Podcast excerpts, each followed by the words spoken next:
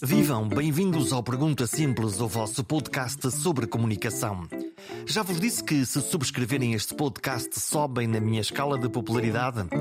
Sim, é fácil e basta um clique na página perguntasimples.com. Lá estão os bonequinhos de subscrição na Apple, no Spotify e em todas. Eu disse em todas? em todas as plataformas.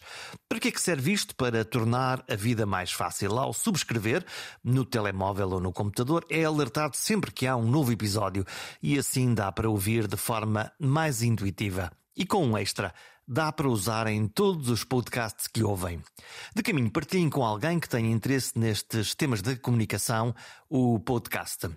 Hoje é um dia especial. Recebo no Pergunta Simples um dos meus mestres da telefonia, mestre da fala na rádio, mestre do jornalismo radiofónico. Em 93, quando cheguei à Rádio Pública e ao horário nobre da manhã, ele estava ancorado na voz de Francisco Sena Santos. Voz, edição, rapidez, energia, tudo isto em todas as falas, comunicação pura.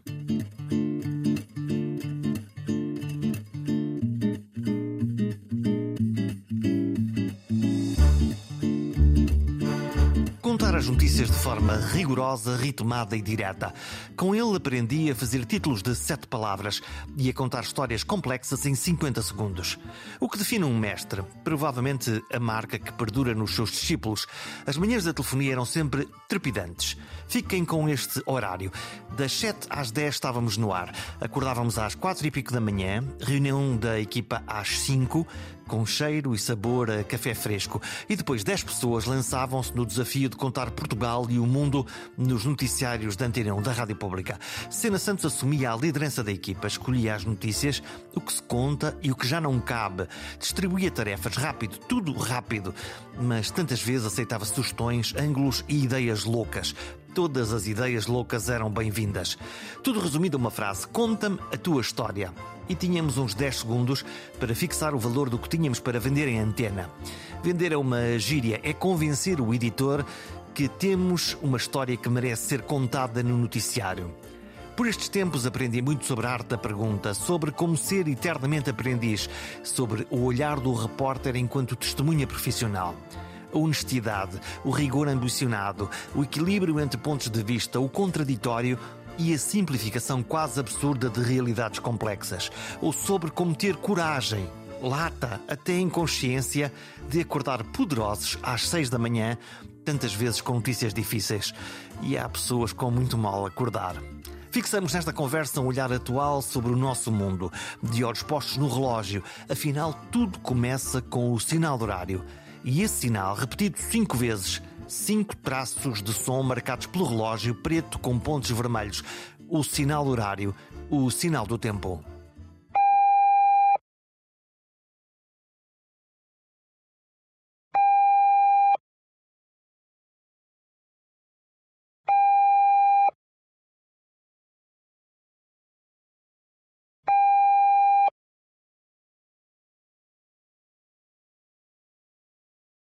São sete da manhã, seis horas nos Açores. Bom Bem dia, mais. Francisco Bom, Santos.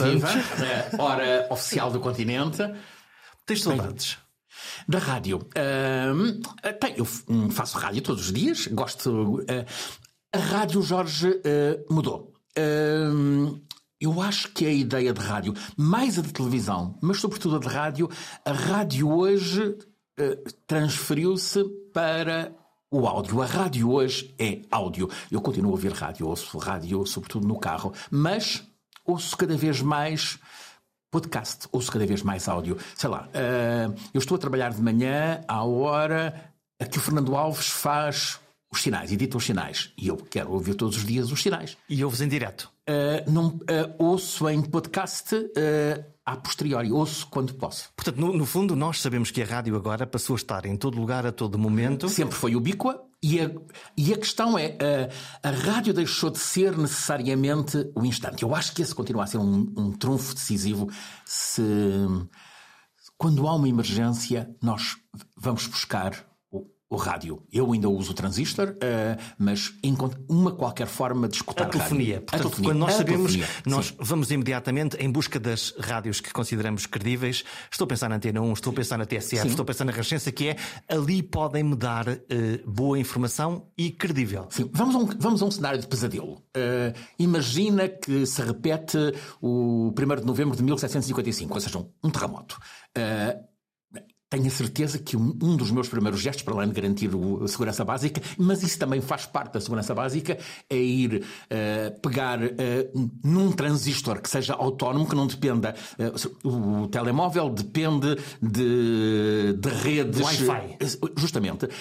Um, um, um rádio transistor, uma telefonia tradicional e tê-la no bolso, um, um, pequenino, um daqueles pequeninos transistores como aqueles que se levava para o futebol para ouvir o, o relato dos outros jogos. Tenho, tenho, alguns deles e alguns desses rádios a pilhas e um, a rádio é essencial uh, para isso, para uma emergência. A rádio hoje é cada vez mais Uh, áudio, é cada vez mais podcast.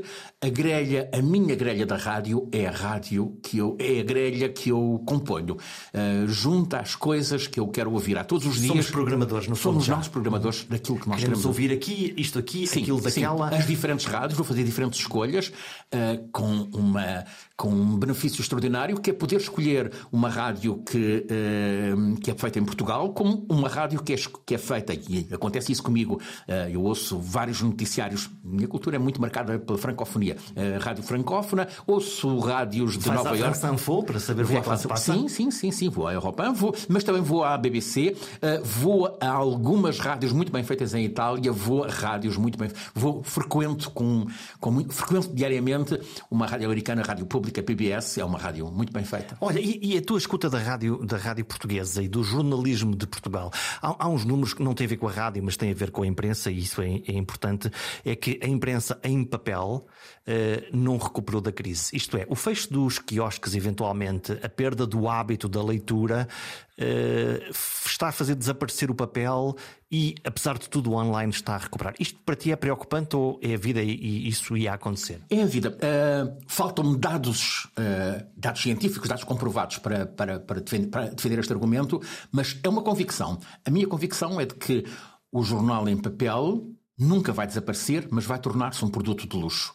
Uh, eu vou querer continuar, uh, até pode ser caro, um, um, o meu orçamento tem de continuar a dar para poder comprar o jornal como produto de luxo. Isto significa que o jornal tem de, se trans, tem de ser uma coisa diferente daquilo que era, tem de ter uh, formatos longos, tem que ter, tem que ter as matérias que eu, não, que eu não quero ver num ecrã, que quero continuar a ver no papel, quero sentir, quero poder voltar a elas, quero, quero poder estar sentado numa, numa esplanada tranquilamente com o, com o jornal à frente e a poder, e a poder lê-lo. É uma espécie de degustação de. Degustação, é, é perfeito, é isso mesmo. Degustar uh, as notícias. O que implica uma extraordinária uh, transformação. Talvez estejamos a começar a, a, a entrar, uh, a entrar no túnel de saída de, da crise iniciada. É difícil. Quando é que a crise começou? A crise tem diferentes, tem diferentes momentos. Há a crise uh, do, da internet de Borla, que cria a ilusão de que é possível fazer jornalismo uh, sem, sem, sem suporte. O, sem o suporte grátis deu cabo do modelo de negócio. Deu cabo do modelo de negócio, claro. A seguir veio a crise uh, 2007-2008, que em Portugal se estendeu até pelo menos 2015 e que teve uh, consequências devastadoras, que ainda continuam a ser sensíveis. E, e, ou seja, os jornais, a informação tem que voltar a ser alguma coisa daquilo que foi na década de 90. A década de 90 eu sei que é, que é irrepetível. Vamos ver o caso português da década de 90. Um, a década começa com o, com o aparecimento das rádios, que mudam a paisagem. Uh, CMR Correio da Manhã Rádio, que é um produto esteticamente exemplar. Bonito, não é? Justamente, o IP concebeu uma telefonia uh, elegante.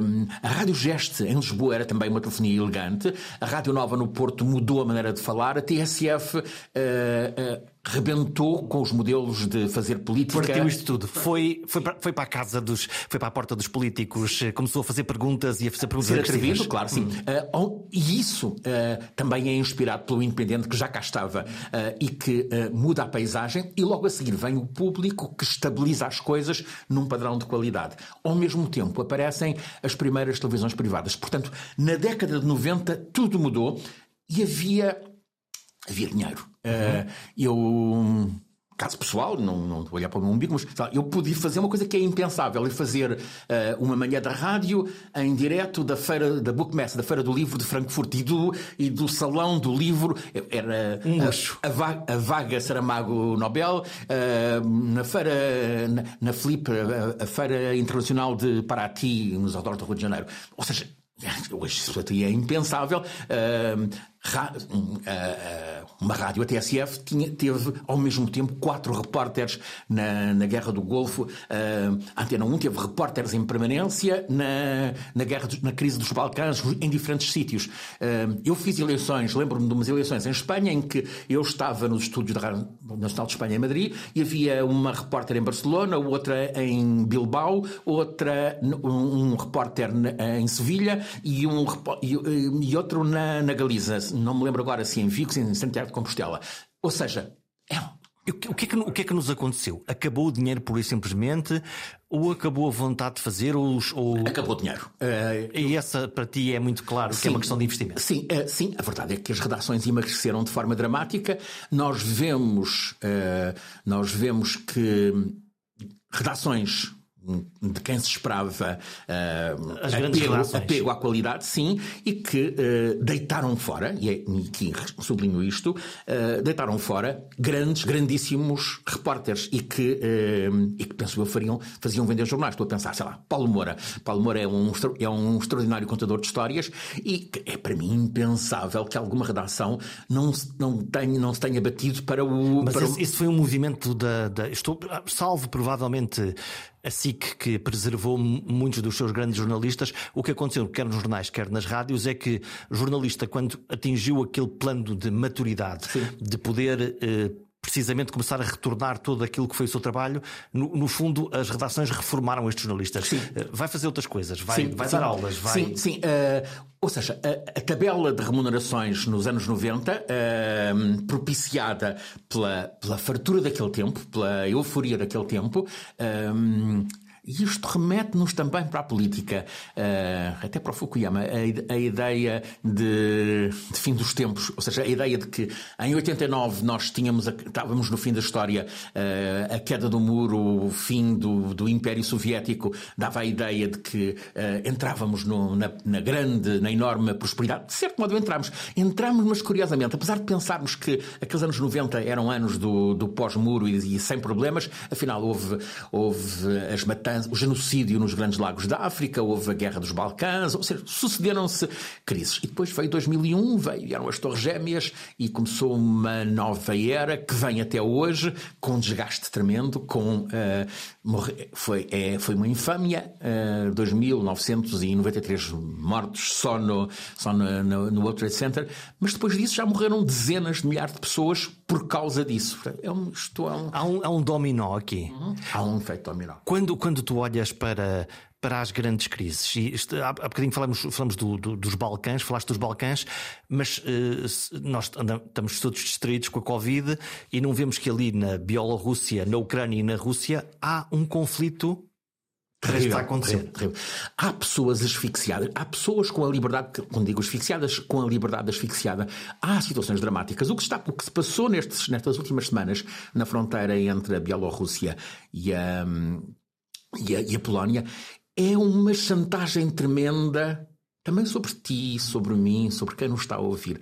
A questão é, nos nossos valores, nós temos um compromisso que é de assistir, dar assistência a quem está em risco. E não usá-los. Uh, e não usar as e pessoas. E o Lukashenko faz exatamente isso. O, Luka, o Lukashenko usa as pessoas, mas o nosso lado, a União Europeia dos valores, uh, tem o dever de. É um facto que há aqui um problema, como é que se resolve, como é que integramos tantas pessoas, mas não podemos deixar que aquelas pessoas estejam ali uh, num limbo. Uh, no batente da porta. No batente da porta. E isto cria, cria um problema que é, uh, que é terrível. Não podemos admitir que um de nós, um dos parceiros do, do clube, a Polónia, não aceite pessoas por, pelo facto, eh, por uma razão religiosa, por serem muçulmanos, não são aceitos. E isso é um argumento intolerável. Mas, mas também há um problema que é uh, qual é o limite da Europa, qual é a capacidade que a Europa tem para receber pessoas. Nós sabemos que precisamos de pessoas, que pessoas, uh, ou seja, temos a questão migratória é um problema fundamental para a Europa. a alma da Europa passa por esta questão. Nós temos que definir o nosso futuro a partir daquilo que está a acontecer, a partir de de como reagir. É uma das questões. Julgo que uh, migrantes, uh, alterações climáticas são duas das questões uh, fundamentais para definir o futuro da União Europeia. Os testemunhos, as testemunhas, os as testemunhas profissionais, os jornalistas, estão a contar bem esta história. Porque Não. o que me dá a ideia é que nós estamos a receber muita propaganda e, e, e, muito pouco olhar no chão, no terreno. E aí há um problema, há um problema que hum, que é também político. Um, a Polónia está a barrar o acesso de jornalistas à, à, à zona de, ao muro de arame farpado. Eh, um na, Estado na da União Europeia que supostamente tem que preservar a liberdade de e que, imprensa e, e, não o está a fazer. E que declara que é uma zona de crise e que, portanto, não deixa, não deixa os jornalistas ir lá. Por outro lado, uh, há, há repórteres que vão lá no CNN, tem lá um repórter, uh, conseguem furar e, e, e passar. Uh, por outro lado, faltam Entra, aqui voltamos atrás. Uh, falta. Uh, eu gostava de gostava, mais do que gostava, eu preciso de ver uh, o, a crise na fronteira da Bielorrússia com a Polónia tratada por um repórter português, com o meu, com, com as minhas referências culturais e que, uh, e que não trate. Uh, o que é, que é isso? O que é que, o que é que é, porquê é que tu precisas de um olhar de um repórter português? Qual, qual é a diferença entre ter lá um francês, um inglês ou um norte-americano? Temos valores que são diferentes. para um americano, os valores, o que se passa numa fronteira remota da Europa, Europa é necessariamente diferente daquilo que se passa uh, com um português. Uh, um repórter português está implicado, uh, uh, aproxima-se necessariamente mais daquilo que são as nossas preocupações, conhece as realidades, pode, perceber, pode ter até a sensibilidade para perceber que, que não temos condições para receber aquelas pessoas, mas temos que fazer alguma coisa. Isso aconteceu na crise dos Balcãs, na guerra da Jugoslávia, o facto de, poder, de podermos ter ido lá, de podermos estar naquele sítio, de podermos estar em Sarajevo, na, naquela grande reta onde, dos snipers. Isso permitiu ter, ter um olhar. E é muito curioso, porque depois isto cruza com as tropas portuguesas que estão também no terreno, na missão de paz. Lá está, o frango assado, a sardinha assada. A, Portugalidade está, de alguma maneira, depois também está. E é preciso contar isso. Claro. Jorge, um, um exemplo. Eu admito que Timor não, não fosse hoje um Estado independente, uma, uma república democrática. Enfim, de Timor-Leste, se não houvesse, se não estivessem lá os repórteres portugueses. Os repórteres portugueses naquelas primeiras duas semanas de setembro de 99, entre, entre 2, 3 de setembro e 15 de setembro, uh, o horror que contaram numa altura em que quase não havia repórteres de, outro país, de, outro, de outros países. Estavam lá hum, seguramente uns 10 repórteres portugueses. Estava lá Candida Pinto, estava, uh, estavam vários.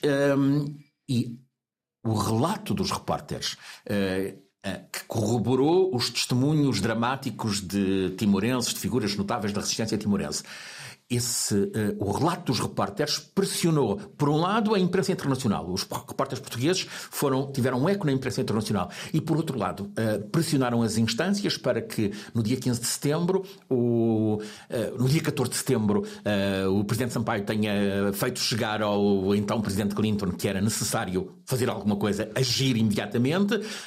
o Clinton fez a embaixadora dos Estados Unidos na ONU convocar para aquela tarde de um sábado... Lá está o dominó? Claro, convocar o Conselho de Segurança e nessa mesma tarde foi decidido em Nova Iorque que no dia seguinte a, a ONU entraria em Timor-Leste como, como uma interfeto, como força de estabilização. E isto marca, ou seja, foi a importância de um repórter que tem uma sensibilidade especial para aquela questão. Não viu aquilo.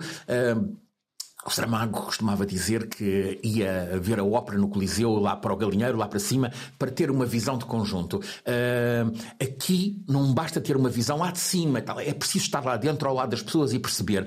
E é preciso que os repórteres da rádio tenham, uh, metam na voz o drama que está a acontecer, para estremecer as pessoas, porque ali há um SOS absoluto, é preciso fazer alguma coisa.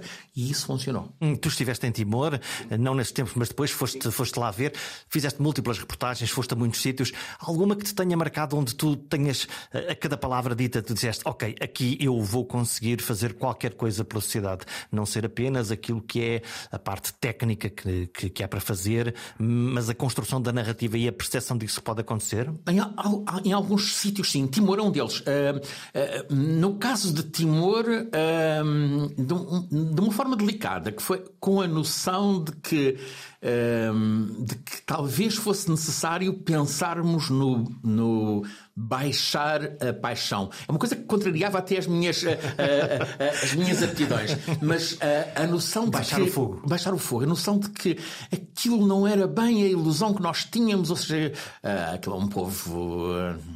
É um, é um, é um povo que merece o máximo, a máxima, máxima ternura, mas. Tem uma idiosincrasia própria. Sim, mas havia ali. Mas um tipo está lá quatro, cinco dias e tem a percepção. Isto pode não correr bem. Tiveste essa sensação? Tive essa sensação, sim. Uh, a sensação que aparece nos clãs, uh, até nos clãs familiares de, de, de os mais influentes. Não, não vou chamar os. Ah, ah, tu sentiste que havia uma narrativa de tensão entre, entre pessoas e grupos? Sim, sim, sim. Como sim. é que isso se conta? Uh, tem que se contar, tem que se, tem que se dizer, tem que se. Um, eu lembro-me uh, de ter pensado muito. Uh, acho que nunca contei isto. Uh, um grupo de pessoas que eram muito. Eu tinha acompanhado várias, algumas das, das negociações em Portugal e Indonésia em, em Nova York. Estava em Nova York, é, um, é uma história curiosa sobre a importância da persistência. Uh, estava em Nova Iorque, uh, no edifício, aquele edifício de vidro das Nações Unidas, numa negociação, não sei exatamente o dia, creio que pai, 3 de maio, 4 de maio uh, de 99, numa reunião que começou logo a seguir à hora do almoço, entre, por Portugal, o Ministro dos Estrangeiros, então Jaime Gama, pela Indonésia, Aliá Latas, e a reunião prolongou-se por tempo indeterminado. Uh, estavam presentes na altura, para além do enviado da Rádio Portuguesa, estavam mais dois jornalistas correspondentes em, em Nova York que, à hora de jantar, e habituados a, que não, a não acontecer nada, Vão jantar. Foram jantar e, e foram para casa. Uh, uma pessoa que eu estimo muito tinha, tinha até um jantar em casa e foi, foi para jantar em casa. Uh, e, aliás, eu também era suposto estar nesse jantar, e, mas estou aqui para, para isto. Estou aqui a trabalhar, estou aqui como testemunha, okay. tenho que lá estar. E então, às tantas da noite, uh, já, já à entrada da madrugada, vejo sair o Aliá Latas, uh, ministro indonésio, e um pouco depois o, o, o assessor de, de imprensa do ministro Jaime Gama abre a porta e olha em volta, vê que está ali, que está ali ele sabia que estava lá um jornalista, uh, levanta o polegar e, e faz-me sinal, entra. Uh, e houve uma, há um momento, é um momento para mim inesquecível, que é o ministro Jaime Gama, que tem uma ironia fina, mas uhum. que é sempre, tem sempre uma expressão uh, carregada.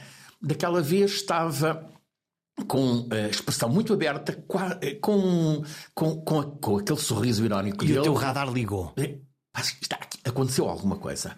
E com aquela calma que ele costuma dizer, uh, as duas partes uh, acordaram na realização de uma consulta ao povo de Timor. Como um referendo. Uh, foi, ele, ele disse uma consulta e eu digo um referendo. E o, e o Jaime Gama, que é sempre muito rigoroso, uma consulta ao povo de Timor. Mas isso é extraordinário. Ele, ou seja, eu entrei em efervescência e ele mantinha sempre aquela, aquela, pose, aquela pose dele. E esse, esse foi um, é um momento em que, uh, tendo em conta o histórico dos 20 tal, 24 anos anteriores, é um momento uh, notável. Há um outro momento e que, e que, e que se relaciona com depois essa percepção de que Timor podia ser uma coisa como. Já agora faça uma pausa. O, o que é que alguém com a tua experiência sente quando lhe acabaram de oferecer uma coisa que tu sabes imediatamente antes de contar a toda a gente que, que, que, vai marcar a história que, e que é, que é tipo, uh,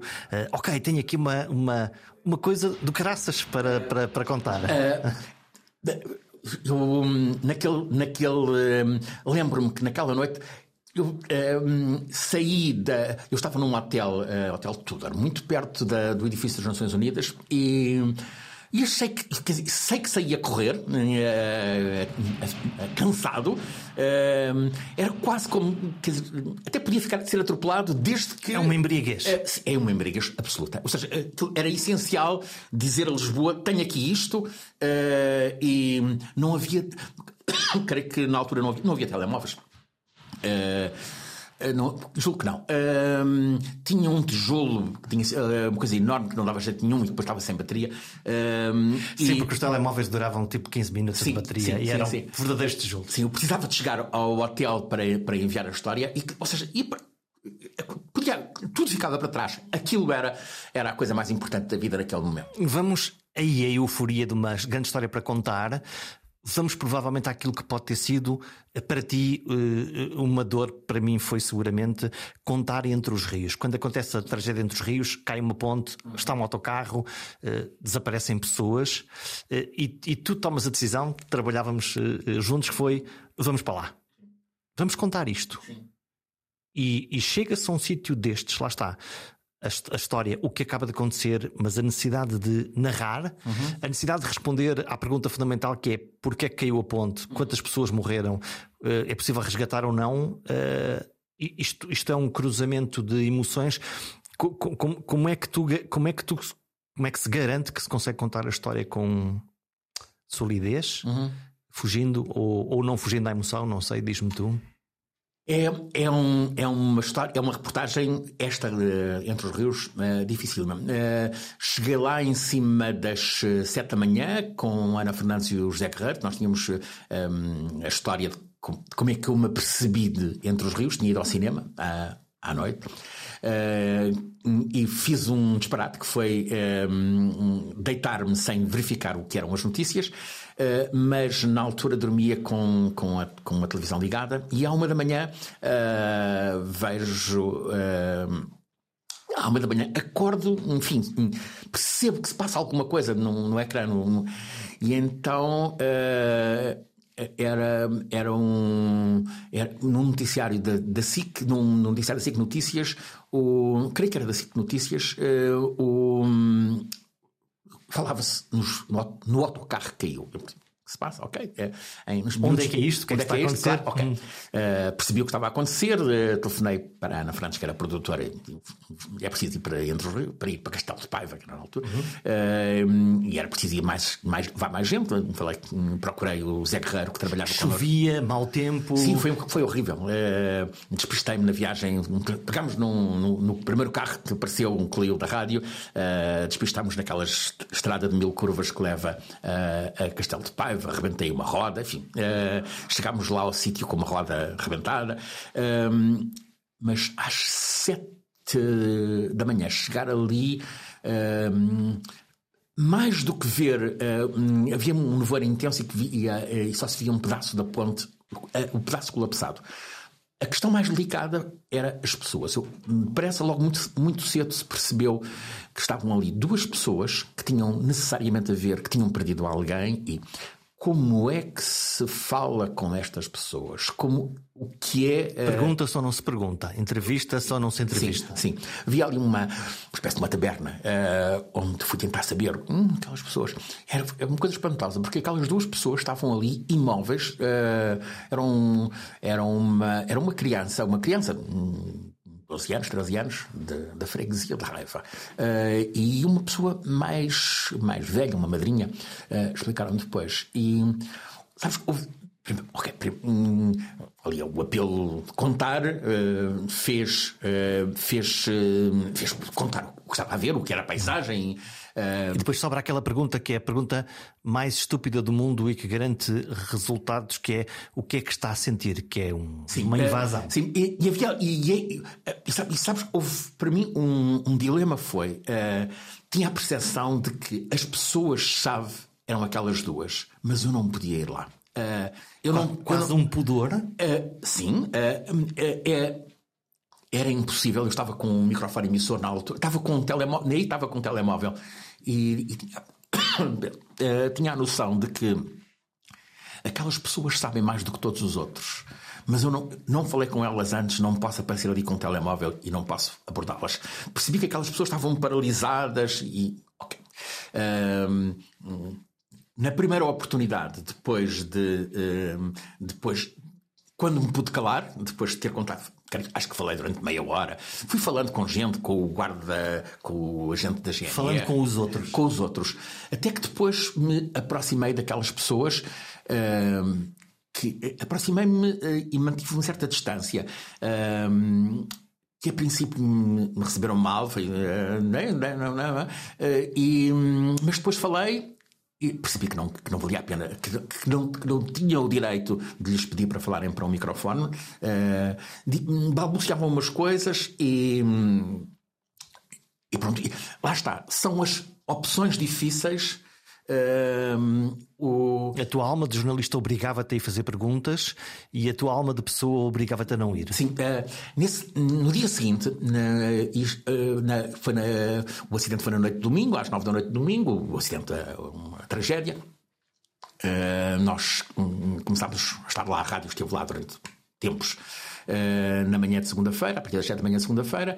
Na terça-feira de manhã foi lá o Presidente da República, então Jorge Sampaio, uh, o ele, ele, deixou o carro a, um, a, umas centenas de metros do sítio e os repórteres sabiam que eu estava a chegar. Eu estava a falar com, uh, com um dos assessores dele, uh, o António Manuel, que já não existe, uh, e, e, sabia que estava a chegar. E fui lá, com, na altura já estava com grandes meios da rádio, microfone, emissora, etc. E estava em direto e. e disse, e, e, a, e, a, primeira coisa, e, mal, o Jorge Sampaio uh, um, abriu a porta do carro e começou a descer aquela rampa que levava à ponte. Eu perguntei, fiz uma pergunta, não sei exatamente qual era a pergunta que fiz ao Jorge Sampaio, e ele respondeu-me: Por favor, respeito, uh, estou a chegar aqui. Uh, Ainda por cima, alguém que tu conhecias e que era o presidente, mas era, era um, alguém próximo sim, teu. Sim. Uh, senti, senti, foi, foi, um, foi, foi, por um lado, um murro, por outro, foi uh, uma lição de ética uh, eu de facto não tinha o direito de estar ali uh, uh, a apontar uma, o cano de um revólver, um microfone, a, um, a, alguém que estava a chegar ali que, e, que, e, que, e com uma forte carga emocional, e, ou seja, e que não, e que não alinha nesse, nesse, neste frenesi de. Todavia, as pessoas que sempre te ouviram na telefonia na manhã, o que estavam à espera era que tu fizesses a pergunta. Pois, mas... Que houvesse uma coragem, que houvesse um pisar o risco, se calhar, para, para conseguir uh, uma boa resposta? Uh, mas uh, ainda bem que isto aconteceu. A seguir veio um problema, fiquei condicionado. Uh, fiquei à espera, uh, nunca mais, acho que uh, ao longo daquele dia nunca mais fui o primeiro a fazer perguntas. enfim, durante um tempo não, não fui. mas, mas aquilo fez-me pensar. Ou seja, no espaço de 24 horas, foi exatamente 26 horas. No episódio anterior tinha sido para aí às 8 da manhã e este era às 10, 11 da manhã. de terça-feira, fiquei a pensar, fez-me pensar. E, e, fiquei a pensar na importância de, numa situação de crise máxima, na importância de ver alguma coisa que nos faz pensar, que nos faz parar. É essencial que, uh, que a emoção não, não seja dona de tudo e que haja. Uh, que haja Todavia, na arte de perguntar, e tu dominas a arte de perguntar, uh, tu sabes que para determinado para determinada pessoa que vai responder às coisas que a forma da pergunta pode te garantir uma boa resposta ou não. Eh, que pode ser desde o sentido do humor, pode ser eh, o estimular o ego dessa pessoa, o que pode. Isto são dinâmicas que, eh, que qualquer um, qualquer jornalista hábil para conseguir a resposta, para conseguir a notícia, vai usar para, para conseguir fazer, fazer isso ou não. Sim, uh, sim, a forma, a forma, o modo de formular a, a pergunta. A há aqui uma questão curiosa que é. Uh, o, colocar a pergunta é um jogo. Hum, há, às vezes não hum, fica a dúvida sobre se vale a pena haver um grande esforço nesse jogo. Ou seja, há perguntas cuja resposta tem um efeito apenas para uh, as horas seguintes. Uh, Muitas vezes me aconteceu hum, estar uh, a entrevistar, ir entrevistar alguém da política em torno de uma qualquer intriga. E ao mesmo tempo, aconteceu isso uma vez no, no Porto, com uh, a seguir. E tinha à espera o, o, o professor Manuel Sobrinho Simões. E, uh, e, Acho, acho, que não joga bem essa narrativa entre a trica política e o professor Sobrinho Simões. Estávamos no Porto 2001. Uh, capital da Cultura? Sim, uh, justamente capital da Cultura. E, e, as eleições com uma disputa, disputa não se diz em rádio, mas uh, em áudio. Uh, mas, e um duelo muito forte entre o Fernando Gomes, que era favorito para, para ser reconduzido na Câmara do Porto, e o Rui Rio, que veio uh, a ganhar. Uh, e eu estava com as duas coisas, estava com as eleições e com, e com o Porto e com o Porto 2001. E, eu, e a proposta do Porto 2001 tinha um, como tinha marcado um encontro com o Manuel Sobrinho Simões. E eu estava naquela, naquelas coisas, naque, uh, na intriguinha política, e, porque era disso que, que se tratava, e eu, me e eu ia pensar, vai ser bom é conversar daqui a um bocadinho com, com ou seja, uh, ouvir uh, um sábio a falar. E cá está. para, para conversar com o Manuel Sobrinho Simões não é preciso pensar estratégias de perguntas, é preciso pensar preparar a conversa, claro, é evidente. Uh, um aprendiz uh, diante de um sábio tem de. E tem, depois tem... ele cria completamente essa narrativa. Sim, é um. É, para mim, uma das pessoas. É curioso que estão na área da medicina, uma área que te é muito, muito cara. Porque sim, não é? Porque podiam fazer outra coisa qualquer. Sim. Uh, Lembro-me, podia já seguir, pegar, sei lá, no João Lobantunes, já não está, uhum. mas, que, mas que era um, um, um conversador. Muita gente, da, muita gente. Eu, se tivesse de escolher os melhores conversadores, curiosamente, muitos deles eh, em. em vamos lá, vamos lá pensar numa lista. Isso é, esse assunto diverte-me. Manuel Sobrinho Simões à cabeça, uh, talvez o João Lobo Antunes. Uh, uh, juntaria um, ao Manuel Sobrinho Simões, logo no, no topo, o, alguém que era, que era da física das partículas, o José Mariano Gago. que revolucionou a ciência, revolucionou a ciência, sim, sim. António Coutinho. Uh, António Coutinho, uh, Instituto Pasteur, uh, determinante em relação à, à SIDA, sim. Uh, Kamal Mansinho, a Cida faz-me pensar. Estás, estás, estás, muito na área da, da, da ciência, que há bocadinho falamos no, no Saramago também, uh, as letras também vão, vão oferecendo, mas estas personagens, lá está, entre as tricas da política uhum. uh, versus as tricas do futebol também, uhum.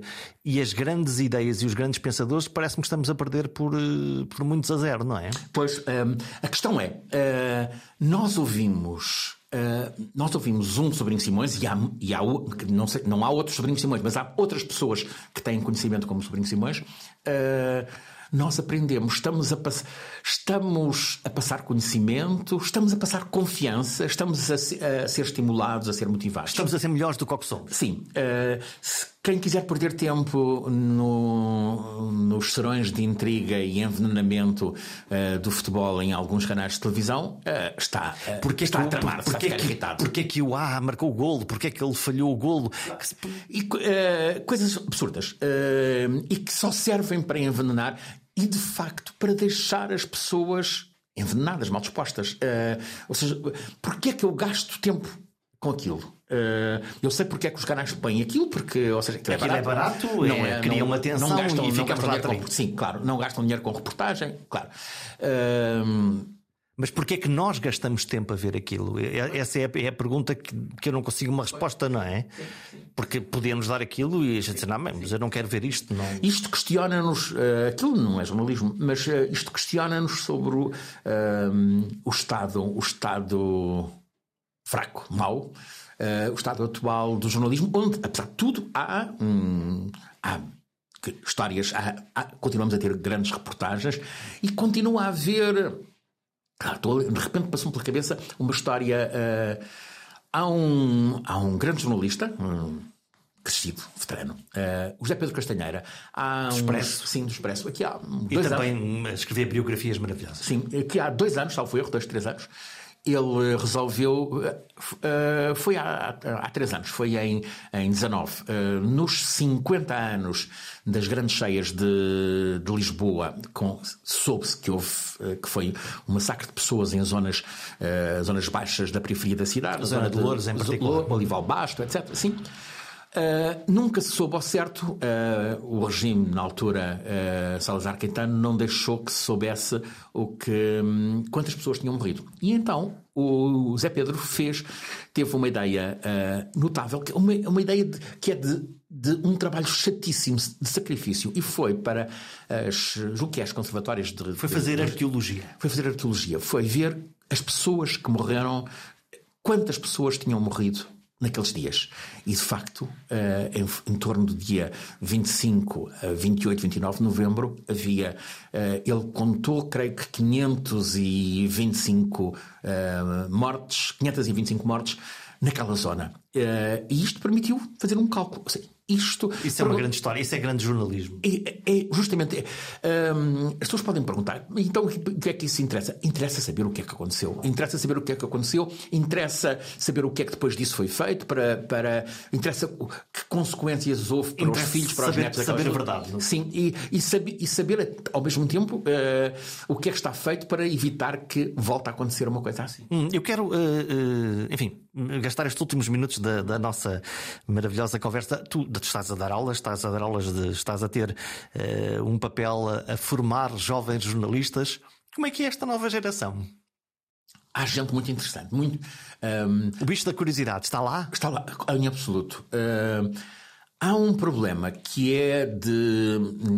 que cresceu muito. Uh, há uma fronteira uh, trazida pela, pela pandemia. Cresceu muito a desesperança. Uma, enquanto até 2019, 2020 uh, havia um grande entusiasmo, as pessoas uh, acreditavam que iam mudar o mundo, hoje muita gente acha que está a fazer o curso, está bem, mas a seguir eu vou trabalhar se calhar na caixa do supermercado. Tem essa noção, tem, tem, essa, tem a noção de que não medo, há. Não... Sim, sim. Embora todos os anos uh, na escola, no trabalho, são licenciados uns uh, em cada ano à volta de 50 jornalistas, 50 novos jornalistas. Uh, são números, são números impensáveis. Uh, mais contar, se considerarmos que há em Portugal 23 escolas com cursos de jornalismo, quer dizer que todos os anos são lançados uh, a um número impensável de. E sem um mercado para isso e, portanto, vão fazer outras coisas. Sim. Mesmo assim, todos os anos há uns 10, às vezes 15, já houve mais, houve um ano em que foram 20 e tal, que são absorvidos logo a seguir. Uh... Portanto, tem qualidade. Sim. E eles trazem-nos o quê? Porque uh, eh, um, uma, uma, uma, coisa é ensinar a técnica do jornalismo, como é que se faz o título, como é que se faz uma abertura, como é que se conta uma notícia, quem, quando, onde, porquê. Isso é uma coisa. Outra coisa é esse fator X, que é a curiosidade, a fome, a vontade de, de, de, de comer o mundo, num momento em que, uh, para o bem e para o mal, estas gerações estão muito. Uh, o telemóvel, o TikTok, o WhatsApp estão, são nativos digitais, nós não somos. Fazem-nos a ponte para isso. Ou seja, eles podem nos ensinar esse mundo? Uh, nós trabalhamos com eles uh, sobre como utilizar uh, o Instagram, por exemplo, e eles sabem o que é que devem, como é que transportam esta história para o, para o Instagram. Controlam a narrativa, conseguem Cont perceber sim, a narrativa. Sim, conseguem tornar a narrativa atraente para pessoas da geração dele, da gera, de, deles, da geração logo a seguir. ou seja, eles eles acrescentam aquilo que nós não temos que eu não tenho sensibilidade para entender. Hum. Eles estão muito focados, estou a pensar nas gerações, nestas gerações precisamente, muito preocupadas com as questões ambientais, muito preocupadas com a ecologia, com a proteção do, dos é, animais. É, é espantoso. Hum, houve. Nós falamos da retórica e, eles, e eles estão já aí, a, eh, a, a lógica do bem comum, a, a, lógica da responsabilidade social, a lógica de comunidade. A, discussão. Um, eu, eu, eu, faço uma. Um, tenho uma conversa semanal com, com uma pessoa que respeito muito, o professor Filipe Duarte Santos, e. Uh, os alunos da escola seguem aquilo e discutem e querem saber mais e um, seja, aquilo toca-lhes. É o tema, é tema para eles. é o tema para O clima é. Uh, eu às vezes interrogo-me até sobre se, se não estamos em, em, numa lógica de caos excessivo. Uh, eles têm medo de que ainda na vida deles haja consequências Uh, dramáticas. Há um caso concreto. Há um, um, aluno que, que é dos arredores de, de Faro e que, e questiona: eu não sei se daqui a se em 2050 o sítio Montenegro onde eu, onde eu vivo está lá. Ou seja, se o mar já não, já não está ali. Portanto, já não é uma coisa teórica que os físicos e os meteorologistas saímos, falam. Saímos do abstrato e estamos E começamos no... a ver, a, aliás, as chuvas que, que aí estão, as tempestades. É, é, é, já não há maneira da gente. Aliás, há gente que tomou a iniciativa de ir, olha, aos teus sítios, caminha, uhum. uh, foram de caminho à Esposende para. A zona da costa, que é. Sim, uh, que é provavelmente a, a, zona, a, zona, a zona de maior desgaste uh, de erosão, e foram por ali uh, contar histórias, falar com pescadores, uh, e foram por conta própria, ou seja, era um trabalho final e resolveram, ok, mete-se hum, ao caminho e fomos. Vamos fechar. Fechas com esperança ou estamos mesmo perto do fim do mundo? Não, sempre com esperança. Uh, sempre com esperança, confiança na espécie humana, confiança nos, nos, nos repórteres que contarão o que é preciso para fazermos disto um mundo melhor. Francisco Gente como tu. Obrigado. Um gosto. Haja esperança e repórteres para nos contarem o que viram e entenderam do mundo. E na máquina de fazer notícias é fundamental a mistura entre os velhos tarimbados e o sangue novo do estagiário que chegou ontem à redação. O verdadeiro segredo do Sena é provavelmente a construção dessa máquina, dessas equipas, animando pessoas todos os dias a fazer o seu melhor. O método era a fala sincopada, os títulos de sete palavras e o ajustamento pela voz ao tempo do mundo. Será esta a magia da rádio? Até para a semana.